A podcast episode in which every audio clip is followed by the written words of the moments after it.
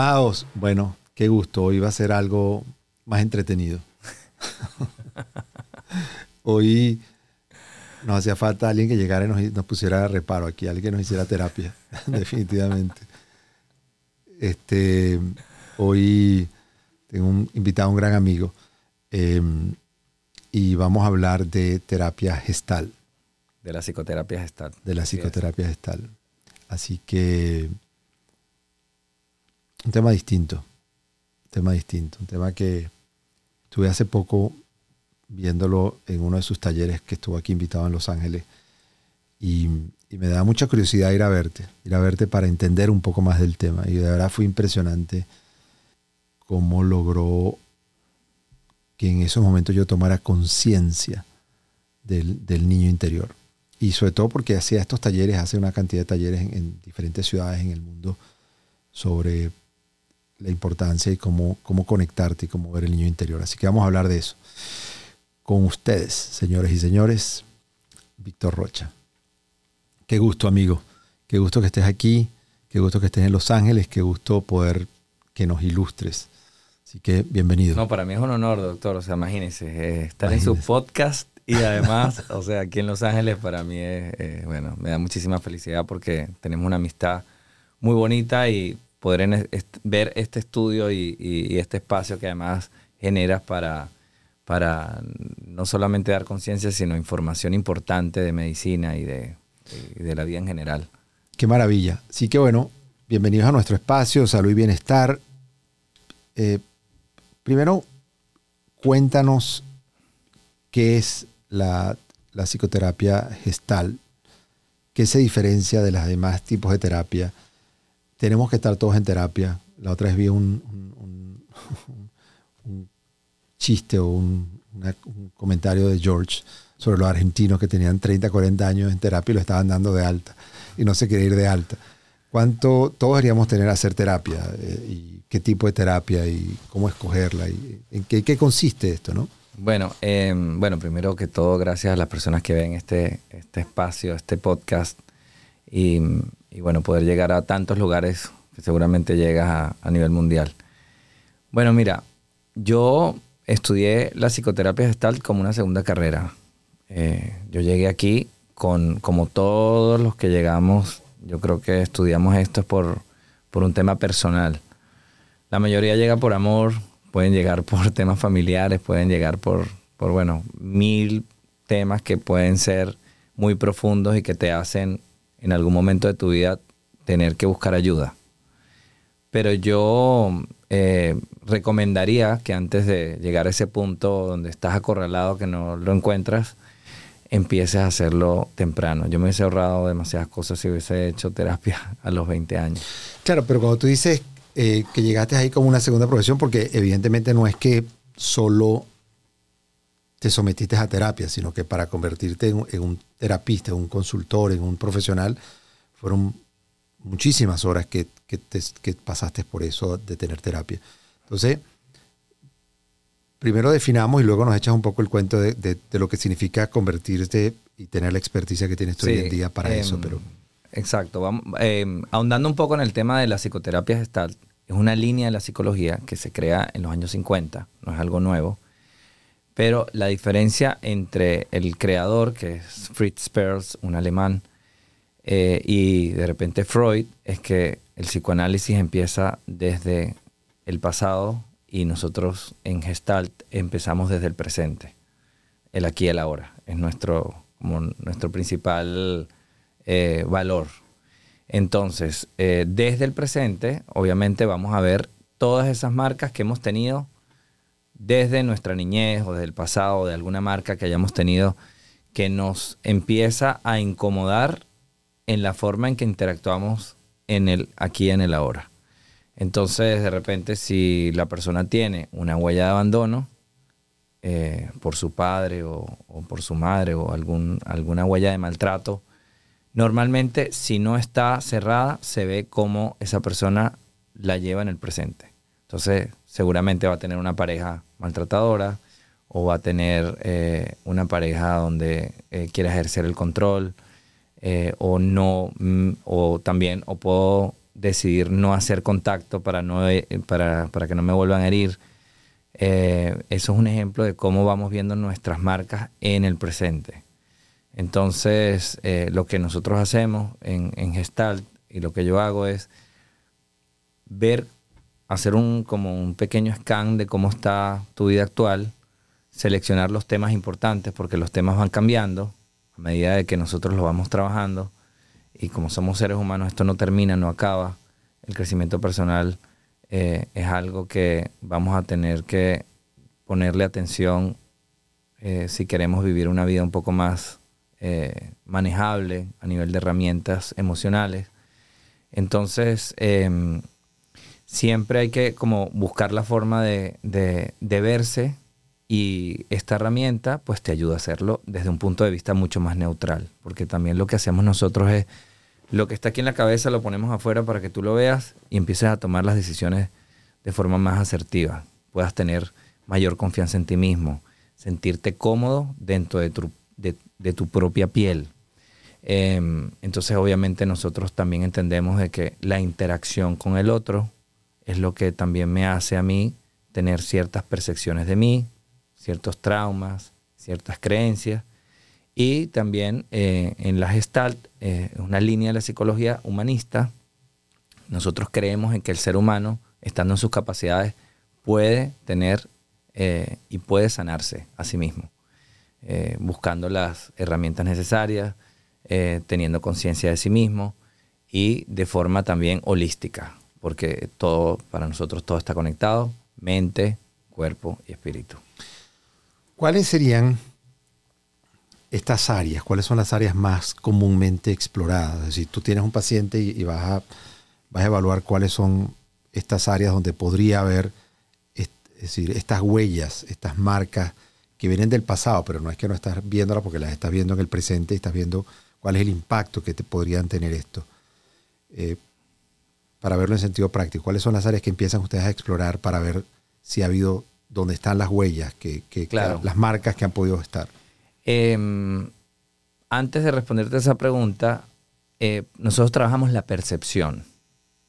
Es decir, si mi huella es, hay, hay, dos, hay dos niñas que son gemelas y una percibe que su padre ha sido lo peor para ella y, el otro, y la otra considera que su, que su padre es una belleza y que ha sido su modelo a seguir para mí esos dos, esas dos experiencias son válidas, porque su percepción ¿Cómo la percibe? se trabaja. No me importa si de repente el papá puede explicar que él estuvo allí, pero si ella lo percibe que no estuvo, para mí es la realidad, pues lo que ella percibe. Entonces yo la, ahí hay un trabajo que hacer. Entonces, respondiéndote la pregunta, que normalmente eh, luego de esa percepción que tú tienes, normalmente tienen que ver con, hay cuatro puntos que, que nosotros también en la escuela de Gestalt hemos tomado en cuenta, que tienen que ver con tu relación con tu padre internamente, tu relación con tu madre internamente, tu relación con tu sexualidad y tu relación con la muerte. Esos son como los cuatro, las cuatro, los cuatro aspectos más importantes y de allí se van a ramificar muchísimos más. Pero si, si por ejemplo, y digo internamente porque de repente tú puedes tener eh, manejable tu relación con tu madre. Pero si yo dentro de mí sé que hay algo de resentimiento con mi madre o hay algo muy incómodo que cada vez que yo la veo me detona y me detona esa parte sensible, que es como nosotros lo llamamos el niño interno, eh, y no lo he sanado, pues va a seguir saliendo. Igualmente con mi relación con mi padre. Hay momentos en que hay personas que no eh, que tuvieron abandono y no saben ni siquiera quién es su padre. Pero yo tengo que sanar dentro de mí esa relación que yo tengo con la figura paterna.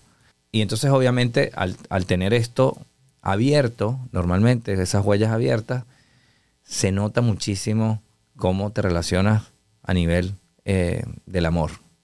Y allí es donde está la mayoría de las veces de las personas que llegan a terapia, a trabajar sus relaciones de pareja, sus relaciones con sus hijos, no entienden cómo, cómo, eh, cómo salir de una percepción, de un, de un lugar de creencias que, que, es más fuerte que ellos. Entonces, bueno, ese, ese, ese, es un tema álgido que, que siempre se está trabajando y a veces la persona eh, dice, conchale, ya ha trabajado tanto mi papá y vuelve a salir. Bueno, va a salir las veces que tenga que salir. Y también depende de tu, de tu nivel de, resiliencia. O sea, si eres una persona mucho más eh, cerrada, conservadora, etcétera, pues te va a costar mucho quitar muchas mapas, creencias de las que has tenido. Qué difícil es eh, a veces poder tomar conciencia, ¿no? O sea, de que algo está afectando porque hay una huella, hay definitivamente algo. ¿Cómo definitivamente esta, la terapia puede ayudar a alguien que desde afuera, está viendo y te está ayudando a guiarte, a decirte esto es producto de esto? ¿no? Bueno, normalmente, em, eh, sobre todo lo, lo, bonito que tiene la psicoterapia gestal, nosotros no recomendamos nada. Nosotros lo que hacemos es trabajar de una forma que tú vas a poder ver desde afuera, como si fueras un amigo, porque nos pasa que nosotros le podemos recomendar a los amigos, al mejor amigo, lo que tienen que hacer. Tú sabes lo que tienen que hacer las personas cercanas de tu vida. Tú sabes lo que le puedes recomendar a tu hijo a tu hija, a tus hijas. Pero de repente cuando te toca verte a ti, hay un hay una hay un sesgo, hay una hay, todos tenemos un punto ciego y no me puedo ver, eh, no me puedo recomendar. Entonces, bueno, en ese caso, la terapia te hace ver desde una perspectiva, desde un ángulo donde tú dices, wow, esto como yo no lo vi, es que esto viene de mi papá, esto viene de mi mamá, em, esto viene de un trauma que me pasó cuando tenía 18 años. entonces, lo, lo reconoces y al reconocerlo y al tener conciencia desde la emoción es donde eh, se produce el cambio. Nosotros conectamos todo el tiempo con la emoción, todo el tiempo. Yo estoy preguntando cómo te sientes, porque el, el, nosotros tendemos a racionalizar todo. Y desde la razón no se sana. O sea, yo puedo entender que el desapego es muy bonito y es buenísimo y leo un libro de desapego y llego a mi casa y estoy apegado. Y no puedo, o sea, esto me supera. Porque el libro no te va a, llegar a esas huellas que tú tienes que trabajar. Entonces, la emoción sí.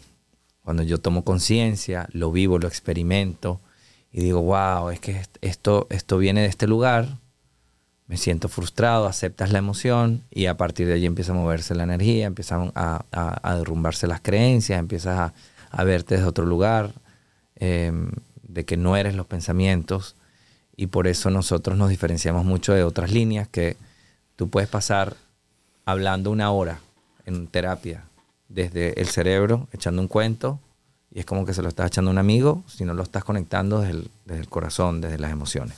Suena fácil, ¿no? Suena fácil, pero es tan difícil salir de nuestros propios mapas que ahí es donde está el problema. ¿Cuánto tiempo puede tardar. O sea, evidentemente la gente puede, tiene todas las ganas de hacerlo, tiene toda la intención de hacerlo, reconoce que está haciendo algo o, le o de alguna forma eh, entró en conciencia de que está haciendo algo producto de que algo le pasó. Este, pero como tú dices, le sigue saliendo la imagen o del papá que hacía algo que probablemente lo está haciendo y se recuerda acá, esto lo hacía mi papá, esto lo hacía mi mamá.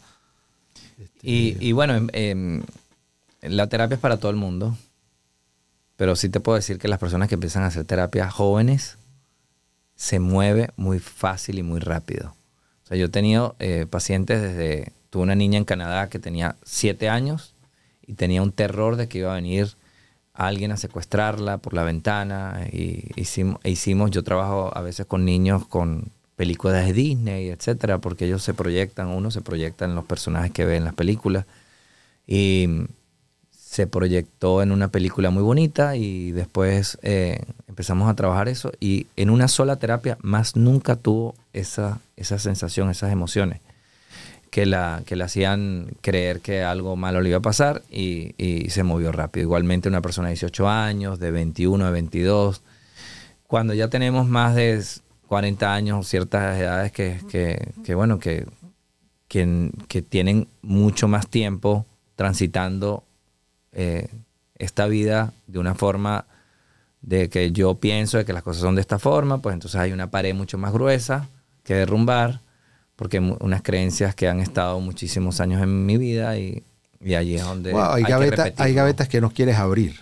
hay puertas que no quieres abrir, hay temas que no quieres tratar, hay temas que, que lograste cerrar y mantener y prefieres no destapar porque te van a generar este, lograste- Incomodidad. incomodidad y lograste avanzar en la vida con esos temas y has logrado subsistir sin tener que abrir esos temas ni hablar de esos temas. Bueno, em, lo que pasa es que, bueno, tarde o temprano siempre aparecen. Tarde o Y de temprano. alguna forma se expresan, no necesariamente forma, solamente emocional, claro. ¿no? Eh, bueno, hay personas como nosotros sabemos que, o es lo que nosotros creemos, que estamos conectados de forma holística en nuestro cuerpo, espíritu y, y- y nuestra mente. Cuando tú bloqueas las emociones, el cuerpo lo expresa de otra forma. Eh, emociones que, que están allí como muy, muy enquistadas, eh, esa rabia, ese miedo, ese dolor que no, que no canalizas. Entonces se va a algún lado y, y normalmente también si tenemos hijos y yo tengo un miedo terrible a algo, ese miedo se lo voy a heredar, se lo voy a trasladar porque yo lo voy a guiar y mi vida va a ser en base, o la vida que yo quiero que esa persona tenga va, va a estar eh, un poco basada en el miedo que yo tengo específicamente de algo. Bueno, interesantísimo. Tenemos que hacer un pequeño corte, pero seguimos hablando del miedo. Eh, ese es un tema apasionante. Eh, el miedo se hereda. Bueno, El miedo se hereda. Eso, Pilar Jericó, una increíble amiga, escritora, y vamos a hablar de eso. Estoy hablando con Víctor Rocha, eh, psicoterapeuta gestal, y vamos a hacer una pequeña pausa. No se desconecten que, que vamos a seguir hablando y vamos a ver cuándo, cuándo tenemos que hacer y hasta cuándo, y cuándo, qué podemos hacer para definitivamente poder vivir con esas cosas que, que no nos gusta, pero que cuando ya hacemos la paz y hacemos paz con ella y las entendemos y sabemos que son así, nos permiten poder disfrutar un poco más y seguir más tranquilos, con menos carga, con menos pesos. Ya venimos.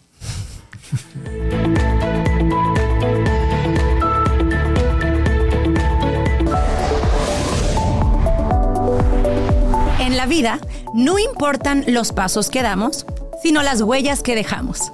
Es un placer darles la más cordial bienvenida a Inspirarte Podcast, un espacio para ti y para todos los que nos quieran escuchar, en donde podamos narrar, expresar, explorar, pero sobre todo empoderar las historias de los latinos que nos edifican dentro y fuera de nuestros países. Aquí en Inspirarte Latinos haremos que tu corazón lata más fuerte que nunca y contaremos las historias que realmente dignifican a nuestra comunidad. Inspirarte Latinos, historias que harán latir tu corazón.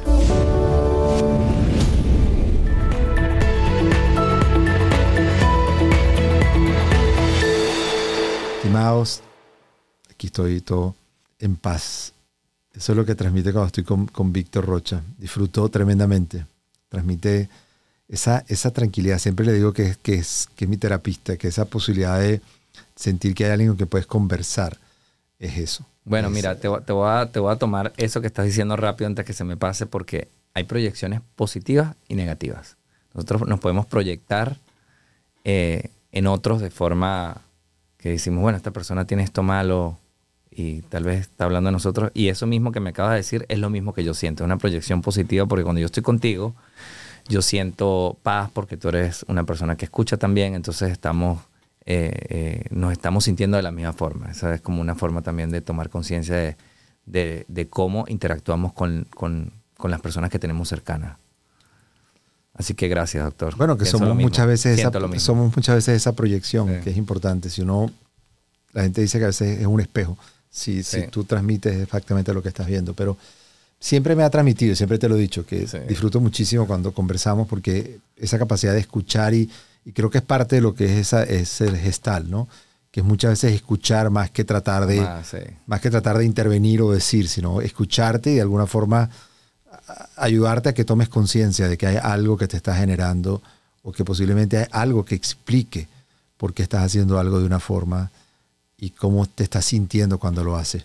Y siempre en- mucho en, en los ejercicios es, es Respirar, respirar y poner los pies en el, en el- en el piso, en la tierra.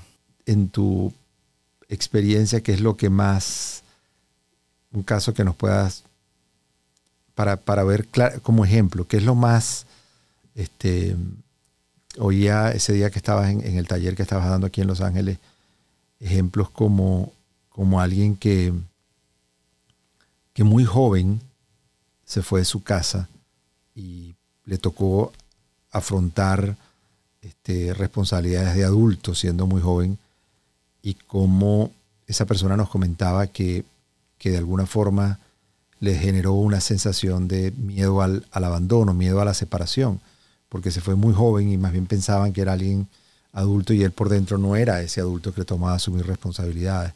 Y después sentía miedo de adulto, siempre quería estar acompañado, porque era miedo más bien que tenía de pequeño, de haber estado solo, de haberse separado muy, muy tempranamente es increíble cómo poder tomar conciencia y poder en un momento dado estar claro de qué es lo que en un momento dado, por qué estás haciendo algo hoy en día, que tiene que ver cuando algo fue, cuando algo era, era muy pequeño, como algo, como algo te deja una huella, definitivamente, ¿no? Sí.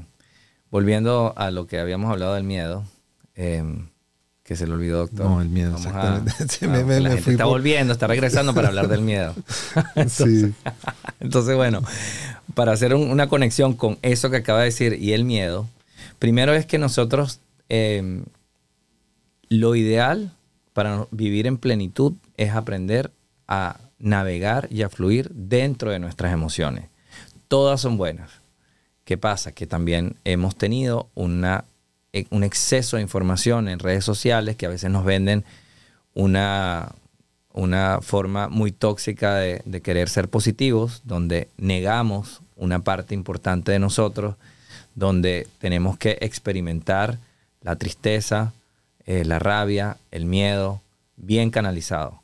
Eh, la alegría, obviamente todos queremos estar alegres y disfrutar, pero hay unas que están satanizadas y que tienen que ver con, con procesos muy importantes. Por ejemplo, el miedo bien trabajado, el miedo eh, eh, es una emoción que te puede cuidar. Nosotros que pasamos hace poco eh, la humanidad con, el COVID, por ejemplo, tener un miedo balanceado en ese aspecto te, pues, te dice, oye, voy a, de repente voy a, tomar estas medidas, voy a tener comida en mi casa, voy a, no sé, lo que sea que tú tengas que tomar como, como previsión, el miedo te puede ayudar. La rabia te ayuda también a cerrar procesos de mucha frustración, de, injusticia, donde tú sientes que, las cosas no salieron como tú querías. Entonces una, una rabia bien canalizada te ayuda a, cerrar eso. Igualmente la tristeza.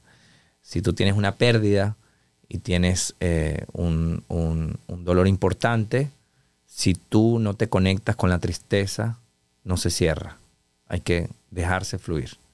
Entonces, volviendo al caso de esta persona que, fue a un taller aquí en Los Ángeles, muy bonito, em, la persona hablaba de que se fue como a los 13 años a un intercambio. Y obviamente los, padres, que han sido unos padres espectaculares, eh, em, eh, lo dejaron ir a, Europa a aprender nuevos idiomas, etc. Y obviamente la percepción de ese niño aunque él quería ir, es que se sintió abandonado. Y esa percepción lo ha acompañado por el, por el resto de su vida hasta que ha estado haciendo terapia y bueno, ya ha logrado eh, entender de dónde viene esa huella, porque hay padre y madre presentes, estuvieron allí luego de eso también estuvieron allí. Pero es totalmente válido que un niño de 13 años sienta que fue abandonado y esa marca lo acompañe. Entonces, si yo tengo una huella de abandono basada en mi percepción, me da miedo a volver a ser abandonado. Entonces, yo me relaciono con mis parejas con exceso de control. Yo no puedo eh, experimentar la incertidumbre porque me, da ansiedad. Me, empieza a conectar con ese niño que, que en algún momento sintió muchísimo dolor de estar lejos de su familia. Em, pero la buena noticia es que todo eso se puede trabajar. Cuando ya somos adultos, de repente el que no hace terapia le va a seguir reclamando a los padres que por qué lo dejaron ir a los 13 años a, Europa. Pero el que es responsable sabe que los padres ya no van a cambiar. No sabemos si puedes o no eh, poderlo cerrar con ellos, porque no tiene el nivel de conciencia, porque lo vas a hacer sentir mal, etc. Y lo que tú sí puedes es ir tú a terapia y trabajar eso porque lo vas a poder sanar. Entonces, ¿cuál es el momento? Rescatar ese momento, esa persona que está dentro de ti y decirle que todo está bien desde el presente, que no le va a pasar nada, que tú vas a estar para, para él y créeme que automáticamente eso se mueve. La otra vez le vi a Eloisa una gran amiga claro, amiga en con, común. con un post hace varios años donde reflexionaba su relación con su mamá y me pareció increíble la capacidad de poder escribir algo y poder hoy en día decir que, que ha superado, que a veces todos tenemos esa huella y un momento dado poder decir con esa claridad, esto cambió, yo esto definitivamente no es perdoné, porque no es que... Es sanar. Es sanar, porque esa persona es así, hizo eso y es tu percepción. Y hay, ojo, y hay momentos... No es que estás perdonando a nadie porque simplemente hizo, pero fue como tú lo percibiste. Y cuando tú logras, no es perdonar, sino es sanar, porque es más allá que tú puedas sentir que perdonaste algo, porque puede ser no necesariamente malo o bueno, simplemente fue tu percepción, pero más que perdonar es que tú sanaste realmente eso y estás realmente libre de, libre esa, de, esa, experiencia. Claro, eh, por ejemplo, eh, si tú no lo sanas, obviamente lo vas a seguir llevando encima. Y obviamente hay muchas tendencias, y sobre todo religiosas, que nos dicen que debemos perdonar. Pues también viene eso, eso viene de allí. y es muy bonito perdonar. Pero nosotros no lo vemos como el perdón. Porque yo, si a mí me pasó algo que, que todavía me genera una molestia y una incomodidad, dentro de mí yo no lo he perdonado aunque para efectos de, las personas afuera, yo tenga que ser más compasivo, tengo que pasar la página, etc. La verdad es que lo que sí tienes que hacer es trabajarlo dentro. Capaz hay personas que no es que la estás perdonando, la estás sanando y no la quieres ver más nunca en tu vida. Y eso también está bien. Em, entonces, una vez que ya tú cierras eso, tú verás si te relacionas o no con esa persona. Pero no tiene que ver con el perdón, te tiene que, tiene que ver con sanar y cerrar experiencias de vida que te marcaron y que eres tú el único responsable de poderla eh, llevar a otro nivel y poder tener un nivel de conciencia diferente y poder aprender de esa experiencia. Porque lo otro es que siempre vamos a tener dolor. Siempre. Un dolor que nos da en el pecho, un dolor emocional que dices, wow, esto, esto me duele. Como seres humanos vamos a experimentar el dolor. No hay forma de escapar de eso. Y mm, el sufrimiento es otra cosa. El sufrimiento ya es opcional. Yo decido sufrir por algo que no puedo cambiar. Y me puedo quedar pegado en una pregunta que es el por qué, que no me lleva a ningún lado. El por qué es infinito. ¿Por qué me pasó esto? Bueno, puede ser por esto, puede ser por aquello, pues mil cosas que tú te puedes hacer como preguntas y, y no vas a llegar a ningún lado. Pueden pasar años. Hay personas que se siguen preguntando por qué me pasó tal cosa cuando tenía tal edad. Y no sabemos. Pero si tú te preguntas en vez de por qué, ¿qué puedo hacer yo con esto? Ahí se mueve totalmente el, eh, dolor, aprendizaje. El dolor puede ser bonito. Bueno, hay gente que escribe canciones con el dolor y escriben libros y, lo puedes aprovechar para, para, bueno, para sacar algo. Para disfrutar cuando, cuando ese dolor que la gente está y dice, wow. Las mejores canciones se han escrito con dolores de amor. con dolor de amor. Los libros. Con dolor. Eh, entonces, bueno, hay que abrazar el dolor. Las personas profundas y sensibles van a experimentar el dolor. Y es un dolor que eh, una vez que lo entiendes y no le tienes miedo, dices, wow, hoy me siento triste por, no sé, extraño mi perro que se murió. Entonces, bueno, tú entiendes que eres un ser humano como todos que viene aquí a, a experimentar la vida humana que trae lo bueno y lo malo. Pero el sufrimiento es opcional, definitivamente. El sufrimiento es opcional. Hablaste de cuatro áreas y algunas suenan muy evidentes como tu relación con tu papá, tu relación con tu mamá, tu visión de la muerte. Pero hablaste la otra de tu relación, de tu sexualidad. ¿Cómo, cómo, cómo se traduce eso? Bueno, em, obviamente hay muchos mapas con respecto a la sexualidad. Sobre todo también la sexualidad de la mujer, que, que se sataniza o se satanizó por muchos años a nivel religioso. Voy a poner un ejemplo, una paciente que, yo tenía en Europa de 65 años, divorciada, y ella tenía un juicio, porque es abuela, de que sus deseos sexuales eran como muy fuertes para una señora de 65 años abuela. Eso era un mapa de ella. Entonces, haciendo terapia, ella se dio cuenta que está, no hay nada de malo con ella. Es un mapa que ella tiene de ella misma y mapas que vienen de, del machismo también. O sea, de que el hombre puede tener eh, sexo hasta que se muera, a 80 años, con ayuda o sin ayuda, como sea. Y la mujer... Eh, debería estar leyendo libros. Sí, exacto. Y, y la mujer debería tejer o qué sé yo. Entonces, una vez que tú te conectas con tu, con tu sexualidad o la inclinación sexual que tú tengas o lo que sea que, de cómo la experimentes de forma sana, eh, pues obviamente vas te vas a sentir más pleno, te vas a sentir más libre, vas a poder disfrutar de la vida como, como cualquier otra persona. O sea, un, un hombre soltero puede disfrutar de la sexualidad libremente. Una mujer soltera se lo va a juzgar bastante si, eh, si tiene relación con varias eh, parejas o varias personas, varios encuentros. Yo he tenido eh, chicas que de repente están solteras y de repente están buscando el marido y de repente se dan cuenta en terapia que ellas también se sienten bien solas y empiezan a experimentar la sexualidad no desde la culpa, sino desde, el disfrute, porque el machismo te hace ver que de repente el hombre en Latinoamérica, el hombre es el que tiene sexo y la mujer como que se deja prácticamente, pero ya cuando hay un trabajo importante, la mujer acepta su rol en la sexualidad y dice yo también disfruto del sexo, este, o de repente puede decir, mira, yo me encanta sexualmente, pero no quiero tener una relación contigo. Pueden expresarlo diferente. Y bueno, eso va... Sin sentirse mal por eso. Sí, sin sentirse mal. Y bueno, y eso varía en todas las líneas de, de la sexualidad, el espectro tan grande que hay y, es poder reconciliarte contigo, trabajarlo desde adentro. Eh, hay personas que son bisexuales, homosexuales, heterosexuales.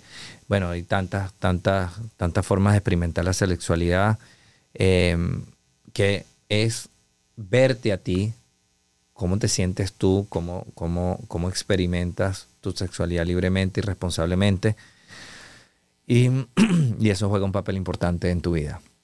Al igual que tu relación con la muerte. La relación con la muerte es entender que la finitud está allí. Que yo puedo morirme mañana. Que yo puedo morirme en 10 años, no sé cuándo. Cuando tú te conectas con la finitud, tú entiendes que tú deberías vivir para ti, no para lo, que los demás quieren de ti o lo que los demás dicen que tú deberías hacer. Eh, las personas que han pasado por procesos importantes que los han conectado con la muerte, un cáncer, un problema muy grave, eh, una muerte de alguien muy cercano, experimentan el entender que o por lo menos reflexionar qué he hecho yo con mi vida y si estoy en el camino correcto y que si debería, no sé, hacer algo. A ti te dan un año de vida y de repente tú dices, wow, yo quiero conocer este país, quiero, eh, eh, no sé, viajar en Europa en un, en un, en un trailer y, quedarme aquí y allá, o sea, no sé. Pero esos sueños que tenías por ahí guardados que pensaste que no eran posibles, lo vas a, ver más cercanos y más posibles. Wow. Wow. Impresionante. De verdad que este tema de la, de la muerte es impresionante por dos cosas. Primero, bueno, porque yo lo vivo como médico y porque hago cáncer, lo veo día a día. Y, veo los pacientes que, que, pasan por eso o que la ven de cerca. Yo siempre digo, cuando la ves de cerca, tu percepción de la vida cambia y tu, tu, fecha, de, tu fecha de cumpleaños es distinta. Tu fecha de cumpleaños cambia. Tu vida empieza cuando te operaste, cuando cambió tu vida y, empiezas como que la cuenta otra vez. Dices, voy a empezar a vivir ahora, voy a empezar a cambiar la vida ahora en adelante. Entonces, eso es una percepción increíble. A mí me pasó una cosa impresionante. Mi mamá, este, tuvo una, estábamos todos con ella en, Miami, tuvo una complicación importante y, y tenía que operarse. Y y estaba muy complicada, estaba anticoagulada y había una cirugía de muchísimo riesgo. Pero increíble que yo aún siendo médico, yo aún siendo médico, jamás en la vida pensé que de verdad se podía morir. Siendo médico y entendiendo el riesgo que significaba una, una operación estando anticoagulada, te lo juro, jamás en la vida, ella se despidió de nosotros tranquila, nos daba las gracias y decía, mamá, pero gracias de qué? O sea, yo, pero te lo juro que yo jamás en la vida pensé, y si lo hubiera pensado, de repente, no sé, hubiera pasado un par de horas más a pesar de lo crítico de la cirugía, y siempre digo, si fue lo correcto no tomar la decisión de que tenía que operarse de emergencia, hubiera disfrutado un poco más de poder conversar. Y siempre digo, wow, unos minutos más de poder conversar. Y, fue una decisión que había que tomarla, pero ella sabía. Y nosotros en ningún momento, yo no lo, no lo concientizaba de que realmente podía no volver a verla. Y, es una cosa que siempre me sigue dando vueltas en la cabeza. Bueno, esas son cosas que se trabajan en terapia porque hoy no vas a resolver algo con una solución del pasado. Eso es algo que, es un ejercicio que uno empieza a ver que no es, no es práctico. Pero lo que sí yo puedo hacer hoy es tomar conciencia con mis personas cercanas, con las personas que para mí son importantes, de poder yo, ah, bueno, esto lo puedo hacer diferente. No, y tomar conciencia de que hay cosas, decisiones que tomaste y que, bueno, se tomaron. bien de ese momento. Que en un momento las tomaste, pero que que siempre te quedan dando vueltas si fueron correctas o si lo hubieras disfrutado. Bueno, esa es la culpa. Es muy difícil esa sensación de culpa. Y, nos pasa, bueno, me pasa en mi vida diaria y me pasa en mi ejercicio profesional, porque como médico tomas decisiones, de un momento dado pasa algo y tú dices, wow, tomé esta decisión, pude haber tomado otra lo. Que pasa, lo, que te, lo que te da como un poco más de tranquilidad y reconciliación con eso, porque es, un proceso eh, complejo, la culpa, hay que ver qué hay debajo de todo eso. Y eso se descubre en terapia.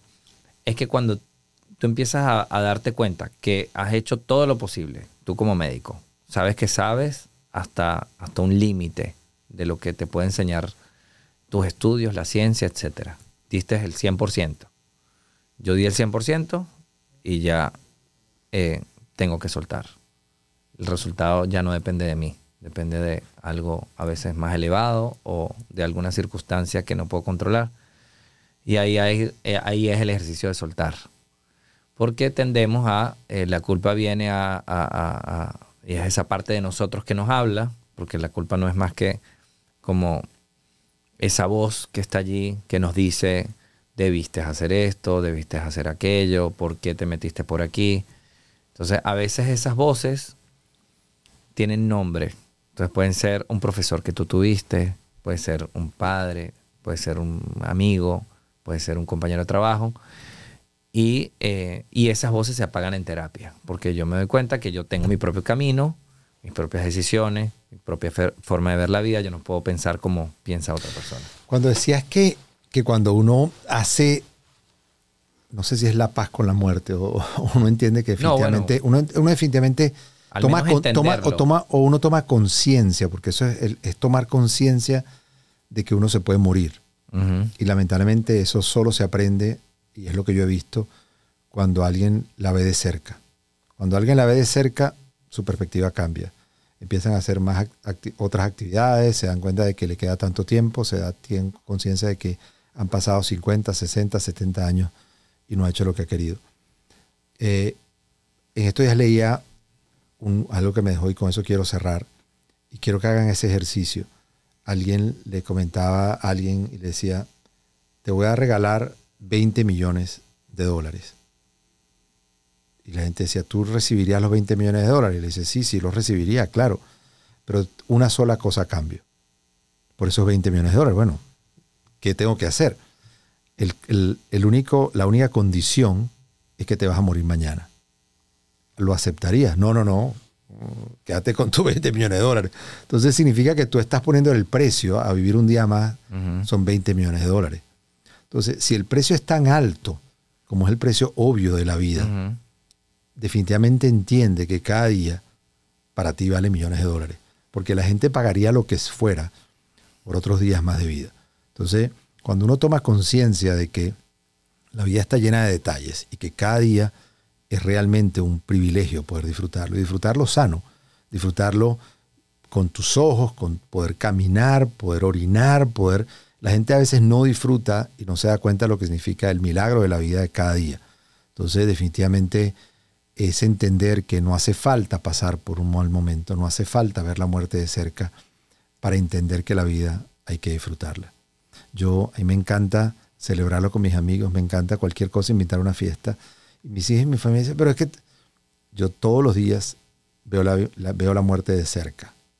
Y no es que le tengo miedo, no es que le tengo miedo. Y eso es una cosa que pasa con los años, que uno, la gente decía, bueno, es que yo siento que ya hice todas las cosas que tenía que hacer. Eso no es cierto. Uno siempre tiene cosas siempre que tiene, siempre, siempre puede hacer algo. Siempre tienes cosas que hacer. Lo que sí es que cuando tú empiezas a vivir para ti y sabes que has hecho lo correcto, yo me muero mañana y bueno, tal vez hubiese querido ir a Japón, que no he ido. Pero, eh, pero en general, después que hice un montón de terapias como paciente para poder graduarme, yo hago muchas cosas, eh, me conecté con mi esencia, con quien soy, y bueno, si Dios me lleva en algún momento, pues no, no es que eh, dentro de mí tengo una vida que no es mía. Tengo la vida que me toca y que, que yo he decidido y que he tomado las decisiones que me han tocado y que me he equivocado pero tiene que ver con mi, con mi camino. Entonces, ese ejercicio que acabas de decir es, muy bueno porque te, te, hace reflexionar que podemos querer millones en un momento, pero no eh, dejar de disfrutar esto que, que no tiene precio. Y, y, y, tú lo ves en, en, en, en tu consulta y en lo que te toca de repente afrontar con las personas que tienen cáncer, muy agresivo o lo que sea, que esas personas hubiesen querido dar lo que sea de dinero cuando ya saben que no tienen otra opción. Tú puedes tener 100 millones de dólares, pero esos 100 millones de dólares no van a comprar la salud que no, que no, tienes, que no tienes hoy. Entonces, bueno, sí, es un, es un ejercicio para que todos en sus casas o donde quiera que sea que están viendo esto, lo, lo reflexionen. ¿Para quién estoy viviendo? es muy bonito, ojo. Esto no, cuando yo digo vivir para mí y, reflexionar de, verme, es que eh, podemos tener propósito en nuestra forma de ayudar a las personas, pero que yo tengo que entender que mi prioridad también es estar bien dentro de mí, porque yo voy a poder conectar mejor con otros cuando yo estoy en paz. Y desde allí hay un lugar mucho más eh, mucho más sano y mucho más auténtico. Sin comentarios. wow, nada que agregar. Pero definitivamente hay que, hay que estar bien contigo mismo. Sí. Y prestar atención a que tú estés, a que tus necesidades realmente estén cubiertas, que te sientas tú en paz. Y no olvidarse que, realmente somos todos millonarios mientras tengamos salud. Así, que salud y bienestar, a seguir cuidándonos, a seguir disfrutando. Ha sido, yo siempre digo, de lo bueno poco. Así decía mi papá. de lo bueno poco, pero somos millonarios, así que a disfrutar la vida, a disfrutar cada momento, a disfrutarlos con intensidad, de forma sana, por supuesto. Ya tuvimos un episodio hablando del alcohol, así que bueno, vamos a... Ese es otro tema que podemos también hablar de las adicciones. Pero bueno, amigos, estoy seguro que han disfrutado esto como lo hemos disfrutado nosotros. Por favor, compártanlo, que va a ser un, Gracias, gracias doctor. Búsqueme por Instagram, victorrocha.life. Me imagino que va a estar abajo en el... Sí, en el, Víctor, se nos había olvidado, pero va a estar. Va a estar. En Instagram. Y, victorrocha.life también es mi página web. En vez de. Eh, eh, así que bueno, eh, nos vemos pronto. Gracias por esta invitación. Y cuando quiera, regreso. Me encanta. gracias, gracias, estimado. Un abrazo, gracias por ustedes, que sigan disfrutando. Salud y Bienestar es producido en los estudios de Uno Productions en Glendale, California. Producido por René Sotelo. Dirección Alberto Arbelo. Coordinadora de producción Patricia Gasperi. Producción ejecutiva Luis Medina. Productor asociado Aleira Tomás. Postproducido por Christian Walter. Edición Carlos Knight.